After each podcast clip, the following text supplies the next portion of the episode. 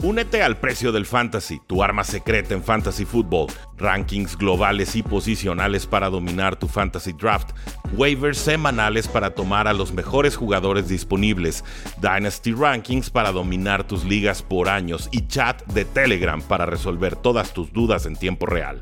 Visita stam.store diagonal precio NFL o da clic al link en este episodio para suscribirte.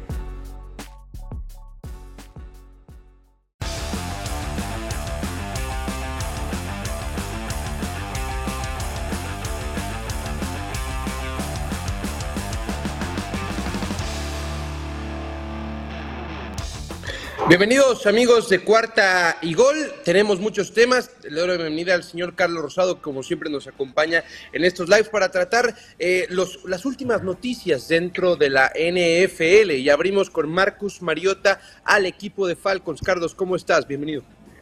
Bien, ¿cómo estás Humberto? Bien, bien. Y bueno, algunos movimientos se han presentado las últimas semanas en eh, la NFL. Y este, bueno, este de Marcus Mariota, ¿no? Regresa a jugar con su eh, antiguo entrenador, eh, cuando estaba Arthur Smith como coordinador ofensivo en los Titanes, lo conoce bien y eso es importante para Arthur Smith después de que se les fue Matt Ryan. Y la oportunidad de Marcus Mariota de volver a ser titular en un equipo en la NFL, recordemos que estuvo en los Raiders, estuvo atrás de Derek Carr, tuvo poca participación, lo utilizaban en, en algunas jugadas especiales. Y bueno, vamos a ver en qué forma está. ¿eh? Ahí es este, la pregunta para el equipo de los Falcons, que realmente tampoco tiene un gran cuerpo de receptores, se le fue Russell Gage, Así que es un equipo que tiene que armar. Eh, extendieron el contrato de el Patterson, pero lo utilizan más como corredor. Y, este, y tiene a Kyle Pitts de segundo año, gran, a la cerrada, receptor interno. Pero bueno, todavía carecen de muchas piezas a la ofensiva, muchos receptores y jugadores que puedan aportarle a este equipo. Y hay que ver también si Marcos Mariota en qué nivel llega a, a, a, los Falcons después de estar fuera dos, tres años, porque perdió la titularidad también desde que estuvo en los Titanes con Ryan Tannehill. Así es, Marcos Mariota que regresa con Arthur Smith, quien fungía inicialmente como entrenador de alas cerradas y posteriormente fue eh, pues elevado a coordinador ofensivo y es uno de los principales responsables del éxito de Ryan Tannehill y la ofensiva del de, eh, equipo de Titanes. Ahora, Carlos, ¿ves algún escenario donde los Falcons, en la mano de Marcus Mariota y Arthur Smith, puedan ser medianamente competitivos y que por lo menos rasquen o acaricien algún lugar en playoffs, tomando en cuenta que la división fuera del tema de, Bucaneros es muy, muy flojita? Sí, tienen la oportunidad. Obviamente el fútbol americano no solamente es de ofensiva, también necesitas defensiva, pero una su linebacker central, que para mí era una pieza muy importante en el centro del campo. Eh, pero la ofensiva, aquí creo que lo más importante es cómo vas a adaptar ese esquema ofensivo de Marcus Mariota a tu esquema ofensivo. Se conocen muy bien y creo que va a funcionar, pero necesita armas también. Si bien no hay receptores, les fue Russell Gage y tiene a Saqueus, tiene, o sea, tiene a Christian Blake, jugadores que no han resaltado o que no han tenido buenas actuaciones en la NFL. Eh, me parece que el plan ofensivo va, va a ser mucho en el tema de jugadas de read de jugadas de zona. Tiene un el Patterson que ataca muy bien esa zona, que en espacio tiene una tremenda explosividad para explotar el hueco y que tiene un coreback que, le, que maneja muy bien ese esquema ofensivo. Si, si logran establecer bien ese esquema ofensivo, que seguramente Arthur Smith se va a adaptar a las cualidades que tiene Marcus Mariota, va a ser importante, pero ¿hasta dónde les pueda dar esto? Final sabemos que es una liga de corebacks, de receptores, es una liga aérea, es una liga que depende mucho de jugadas explosivas. Y si no puedes tener eh, esas jugadas explosivas que cambian en el momento del partido, va a ser complicado para los Falcons, a pesar de que está en una división en donde los Santos están en reestructuración, firmaron a James Winston, en donde Carolina no sabemos quién va a ser su coreback, si va a ser Sam Darnold, están buscando coreback, también hay alguna reestructura a la ofensiva pero demostraron el año pasado que tienen una defensiva sólida y como lo dices, Tampa es el, rival a vencer. Es una, me parece que los tres equipos fuera de Tampa Bay están al mismo nivel y ahí tiene que aprovechar el equipo de Atlanta. Y vamos a ver cómo toma también, ¿no? Todo este equipo, el liderazgo es muy importante, se hablan muy buenas cosas del liderazgo que tiene Marcus Mariota, pero no es lo mismo. Matt Ryan estuvo muchísimos años en Atlanta, era el líder, era el líder de la ciudad, influye mucho ese, ese cambio de mariscal de campo, llegar a una nueva, nueva ciudad y luego, luego ser el líder de esa organización no es nada fácil. Vamos a ver cómo lo toma Marcos Mariota y cómo lo toman también los otros compañeros para poderlos ayudar a crecer y, y a llevar a los Falcons de regreso a la postemporada. Así es, Carlos. Ahora también uno de los principales rumores era de que Atlanta, antes del cambio de Matt Ryan a los Colts, buscarían incluso una opción como mariscal de campo en una clase en el draft que no, eh, que no se destaca precisamente por la calidad en la posición. Tú, siendo el general manager, el, el general manager de Falcons, ¿irías por algún mariscal de campo para aumentar la competitividad dentro del equipo? Sí, me podría caer en segunda ronda. No invertiría mi primera ronda en un coreback me enfocaría en otra área, en otra unidad. Eh, quizá un rusher, que al final, bueno, el tema de tener un linebacker exterior, un ala defensiva, jugador que pueda presionar el coreback por las esquinas, más importante. Eh, y más por esta generación de, de, corebacks, ¿no? O sea, creo que dos corebacks van a ir en la primera ronda, que sea Malek Willis, que sea Kenny Prickett, Matt Corral está, mm, yo no veo, yo no lo veo en primera ronda. Quizás sí, por la carencia. Sam Howell por ahí, podríamos sumarlo. Sam Howell es otro. Bien, pero también no de primera ronda. También yo lo veo que si cae a segunda ronda no pasa nada. Este, que es un prospecto que al final, que al final estos corebacks que salen en esta generación son más prospectos que, que corebacks en donde puedas confiar en ellos. No sabes qué puedes esperar a diferencia de la generación del año pasado, que cinco se fueron dentro de los primeros 15, pero que sabías que esos corebacks, que los que se fueron, iban a impactar rápidamente a sus equipos, que iban a ser titulares, un Trevor Lawrence, un Zach Wilson, un Justin Fields, que también se le fue dando la oportunidad de, conforme fue pasando la campaña, el mismo Mac Jones, este, Troy Lance, que ya habló Kyle Shanahan, que es su coreback titular y que van a buscar el cambio con Jimmy Garoppolo. Entonces, eh, creo que esta generación está un poquito, eh, que no, no es tan fuerte y que no sabes qué puedes esperar con ellos. No sé si los equipos vayan a arriesgar por alguno de ellos en primera ronda, a lo mejor alto en primera ronda, pero también hay muchas necesidades. Y ya vimos a, los Santos, ¿no? Luego, luego, James Winston y Andy Dalton firmándolos y son dos corebacks veteranos. Creo que el mensaje fue claro, no vamos a ir por un coreback joven en, este, en, esta, en este draft en primera ronda y entonces pues, con, lo que, con, los jugadores que ya hemos visto jugar y participar en la NFL, lo mismo Atlanta, hace lo mismo. Atlanta está haciendo lo mismo. Dicen, yo no me voy a arriesgar un coreback joven, aunque, aunque voy a escoger temprano en el draft, no voy a arriesgarme por un coreback joven, eh, mi prioridad va a ser otra porque no me convence nadie. Quizás sí en segunda, tercera ronda puedan encontrar ahí algún talento que lo puedan desarrollar, pero creo que detrás de Marcos Mariota. Sí, como bien dices, me parece que Marcos Mariota viene a ser un, mariscal de campo puente en este equipo de reconstrucción y que el talento no es suficiente para tomar a alguien en primera ronda. Mucho dependerá de, en esta clase a dónde llegue cada mariscal de campo y seguramente así definirá el éxito. Si llegaran a un equipo completamente desangelado, la calidad de esta clase de mariscales de campo me parece no es suficiente para poder cambiar el rumbo de una franquicia. Ahora, también en los otros temas que tenemos para el día de hoy, Carlos, hay otro coreback del que ya estábamos hablando hace unos minutos y que su destino son los Indianapolis Colts. Matt Ryan, un tipo que ya ganó MVP, un mariscal de campo bastante sólido, debatiblemente podríamos meterlo como un prospecto para el Salón de la Fama. Habrá quien diga que sí y hay argumentos solidísimos para que sí. Habrá quien diga que no de igual manera y también hay argumentos sumamente sólidos para, para el no, pero no deja de ser un mariscal de campo experimentado y probablemente para algunos una mejora respecto a Carson Wentz. ¿Qué opinas con Marcus Mariota para, perdón, con Matt Ryan a los Colts? Mira, eh, la, eh, han cambiado, ¿no? Cada año, llevan cinco años cambiando de coreback titular. Les funcionó la fórmula con Philip Rivers, trajeron un coreback con experiencia, el cambio de ciudad de los Chargers a Indianapolis les funcionó, los metió a postemporada. Jacoby Brissett tuvo una temporada decente el año pasado Carson Wentz. Creo que obviamente todos sabemos, Matt Ryan es mejor que Carson Wentz. Tiene más experiencia, veterano, es un líder y todavía le queda fútbol americano. A pesar de sus años, ya más de 35 años de edad, todavía tiene fútbol americano.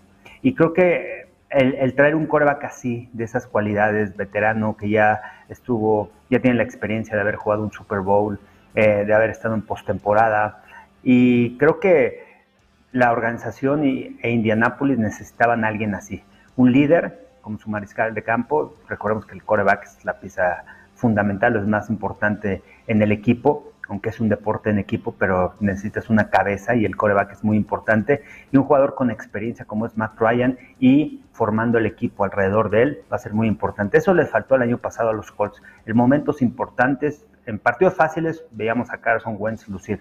En momentos importantes, cuando él tenía que sacar el partido y no depender de Jonathan Taylor, no lo pudo hacer. Y bueno, pues nada más hay que fijarnos en la semana 18 de la NFL que no le pudieron ganar a los Jaguars. Entonces, Creo que con Matt Ryan va a cambiar mucho esa filosofía. Es un gran líder, les va a funcionar. Me parece que puede ser una, eh, una fórmula similar a la que utilizaron con Philip Rivers y además que tienen la protección de un juego terrestre sólido con Jonathan Taylor. Así que creo que Matt Ryan llega en mejores cualidades de las que llegó Philip Rivers y, creo que pueden hacer mucho más cosas. ¿A qué me refiero? A que pueden ir vertical constantemente, que todavía tiene el brazo, y, con un ataque terrestre sólido va a abrir muchas oportunidades. Los Colts me parece que necesitan fortalecerse en el cuerpo de receptores. Michael Pittman no es suficiente. Se les fue Zach Pascal. Eh, T.Y. Hilton, no sé si, no, recuerdo todavía si todavía siga, si no, le van a reestructurar el contrato, pero bueno, ya es un receptor veterano y ha sufrido de muchas lesiones, entonces necesitan fortalecerse, necesitan también darle armas a Matt Ryan para que este equipo pueda regresar a playoffs. Así es. Eh, ahora, también Matt Ryan es una, de una forma muy similar a lo que Philip Rivers presentaba. Eh, son dos tipos con movilidad limitada, son dos tipos que dependen mucho también del juego terrestre para poder abrir huecos y, y, abrir espacios para poder atacar las zonas intermedias. Y tiene la ventaja que con Matt Ryan sí puedes atacar las zonas profundas. Los Colts, como bien mencionas, creo que donde más flaquean en ofensiva, o bueno, más bien, no, le voy a quitar el creo, que estoy completamente seguro que donde más flaquean es en la zona de receptores. Michael Pittman si bien es un, es un receptor que me parece puede, pinta para ser bastante sólido dentro de la liga, todavía no lo veo como un receptor número uno. Indias necesita un receptor número uno. ¿Qué opciones, Carlos, crees que puedan tener en el draft? ¿Ves a alguien que pueda cumplir con estas características? Sí, y tienes que, que ir por un receptor con características diferentes a las de Michael Pittman. Michael Pittman, un receptor alto, un receptor eh, que te corre trayectorias intermedias, poca, que te puede generar pocas jugadas en espacio, que tiene la velocidad. Y creo que con esta generación de receptores explosivos hay que ver quién se va antes, porque Indianapolis no tiene primera ronda, quién les llega segunda y va, a llegar buen talento. O sea, no, no sé si les va a llegar Jameson eh, Williams, el de, el de Alabama, John Mechie también me gusta mucho para ellos, pero no sé después de la lesión cómo esté, es otro de los grandes prospectos como receptor. Eh, Chris Olave, que yo creo que se va a ir en primera ronda. Garrett Wilson también creo que, es el receptor que se va a ir primero. Jahan Dodson de Penn State también creo que se va a ir en primera ronda. Pero por ahí me gusta alguien y me llama la atención, que se, llama este chico Watson de North, de North Dakota State, que realmente tiene una tremenda velocidad que es un receptor alto, es un 6'4, de 1'94 de estatura, pero que tiene esa gran explosividad. Necesitan un receptor explosivo que cambie de ritmo, que puedan ir vertical. Porque a diferencia de Philip Rivers, que lo protegieron mucho cuando estuvo en los Colts con pases cortos, Matt Ryan todavía tiene brazo para ir vertical. Entonces esa es otra de las cualidades que tienen y que van a aprovechar. A mí me llama mucho la atención cómo pueda trabajar Matt Ryan con Frank Reich. Creo que va a ser importante porque si tú te pones a ver cuáles han sido los coaches que han estado a cargo de, de, la ofensiva y de, los Falcons, me parece que, bueno, es un Kyle Shanahan que ayudó mucho al desarrollo de Matt Ryan, ayudó a que no perdiera tantos balones, que era uno de los problemas, y perdía muchos balones dentro de la yarda 30, lo desarrolló muy bien. Y Arthur Smith también trabajó con él, pero me llama mucho la atención que va a tener un coach que jugó de coreback, que sabe desarrollar a los quarterbacks. Entonces, me parece que esa mancuerna puede ser muy importante eh, en Indianápolis, ¿no? Eh, esa relación que puede haber entre Frank Reich y, Matt Ryan, que jugaron la misma, que bueno, que Frank Reich jugó la misma posición, que es un head coach con mentalidad ofensiva y que puede ayudar mucho al desarrollo. Aunque ya es veterano, todavía hay cosas en las que puede mejorar Matt Ryan y todavía tiene las cualidades físicas, a diferencia de cuando llegó Philip Rivers, que ya estaba muy limitado, muy tocado de, lesiones. Con esto, Carlos, podemos pensar que eh, Indianápolis puede ser el equipo a vencer dentro del sur de la americana o te seguirías quedando con Titanes? No, me sigo quedando con Titanes por lo que hicieron el año pasado con, más que nada, lo que me gustó, lo que hicieron en la defensiva. Bravel se me hace un tremendo head coach. Lo que hizo con el equipo el año pasado fue fenomenal, increíble. Cuántos jugadores utilizó, cuántas lesiones tuvo y, y aún así fue el sembrado número uno. Tienen un ataque terrestre sólido, ya con Derrick Henry sano, eh, un Ryan Tannehill que, que conoce la ofensa y, bueno, me, gustó mucho la contratación de Robert Goods en, en, esa ofensiva. Aunque es un equipo que basa su esquema ofensivo más en correr el balón, me parece que esa mancuerna con Robert Goods que bloquea muy bien, que lo puedes utilizar en jet sweeps, que lo puedes utilizar en trayectorias cruzadas, que tiene velocidad, y esa pareja con AJ Brown va a ser, va a ser importante ahí en el equipo de Titans. Me parece que Titans eh, todavía lo veo como el número uno Colts lo veo ahí parejito. Me gusta mucho la mancuerna de Matt Ryan, pero todavía veo un poco arriba a, a los Titans.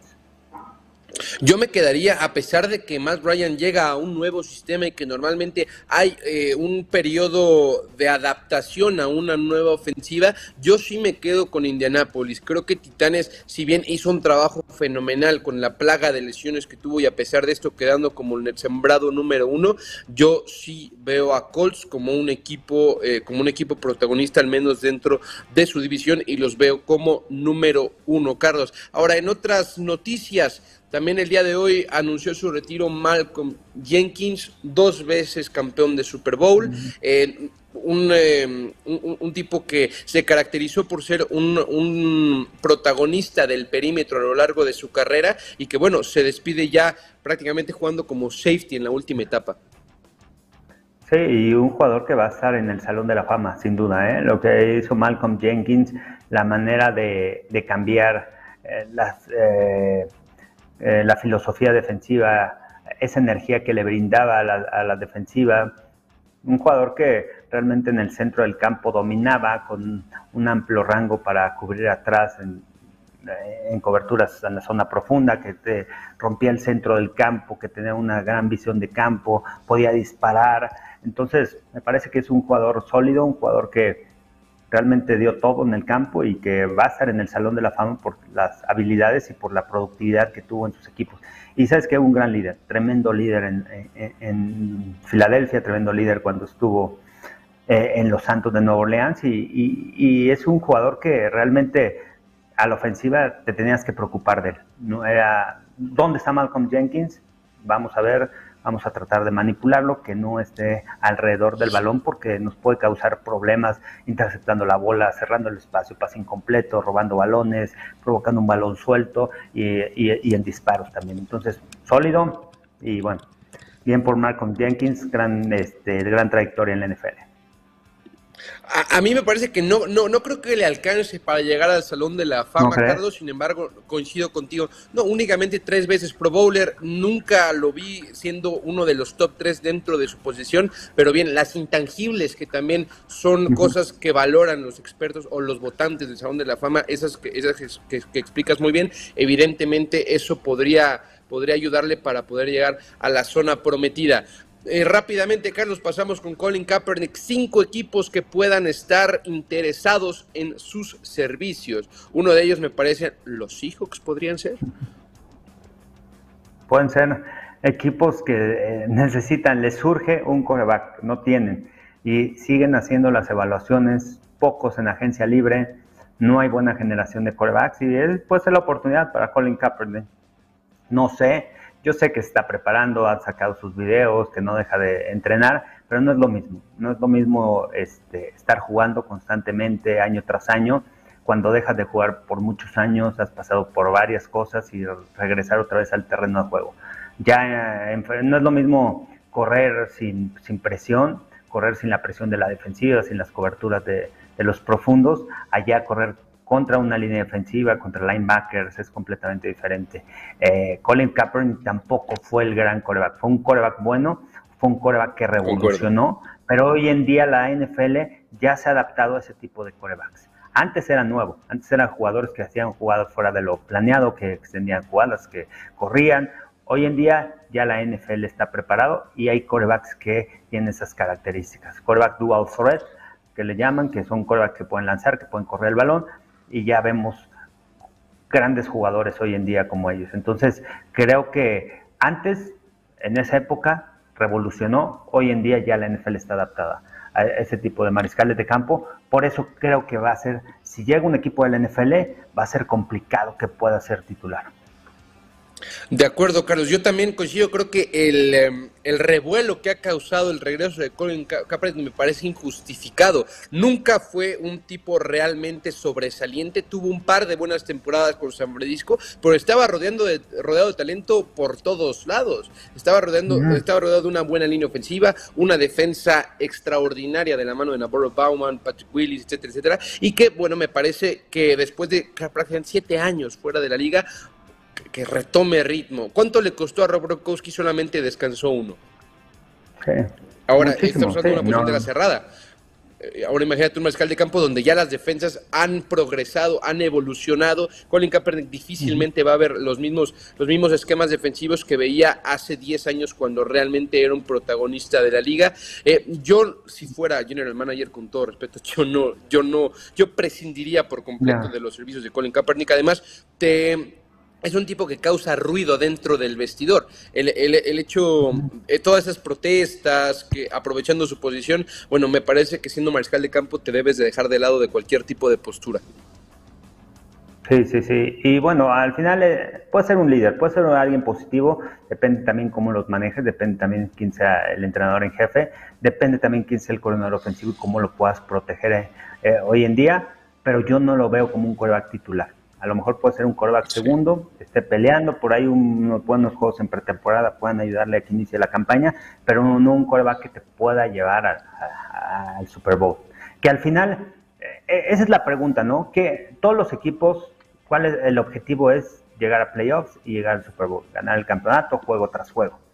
¿Quién de estos corebacks me va a llevar a ese juego? Hay corebacks buenos, pero la pregunta es, ¿me va a poder llevar a donde yo quiero a, la meta que quiero alcanzar, o realmente nada más es un quarterback bueno que tiene talento, pero que no me va a ayudar a ganar partidos. Hay muchas evaluaciones, o sea, se hacen muchas evaluaciones de muchas cosas, preguntas y todo, y realmente esa es la, la pregunta clave. ¿Él es el coreback que me va a guiar? Esa es la pregunta. O tengo otro que está aprobado, que acaba de jugar este año, que acaba de salir del colegial o que lo puedo desarrollar. Entonces, hay diferentes preguntas para, para eso y creo que, contestando todas esas preguntas sobre Colin Kaepernick, yo no creo que vaya a ser ese coreback que pueda llevar un equipo hasta, hasta playoffs. No sé, o sea, también, Primero que le den la oportunidad, eso es básico. Difícilmente veo que tenga otra oportunidad en la liga. honestamente, no me parece que haya sido un, un, jugador tan trascendente como para siete años después que tenga, que tenga chamba sin haber hecho absolutamente ningún mérito. Carlos, hemos llegado al final de este live con las noticias, con las últimas noticias dentro de la NFL. No olviden suscribirse, darle like, comentar, compartir a toda la programación que tiene Cuarta y Gol para ustedes. Carlos, muchas gracias. No, gracias, nos vemos y un fuerte abrazo a todos. Abrazo para todos, yo soy Humberto Torres, esto fue Cuarta y Gol, nos vemos a la próxima.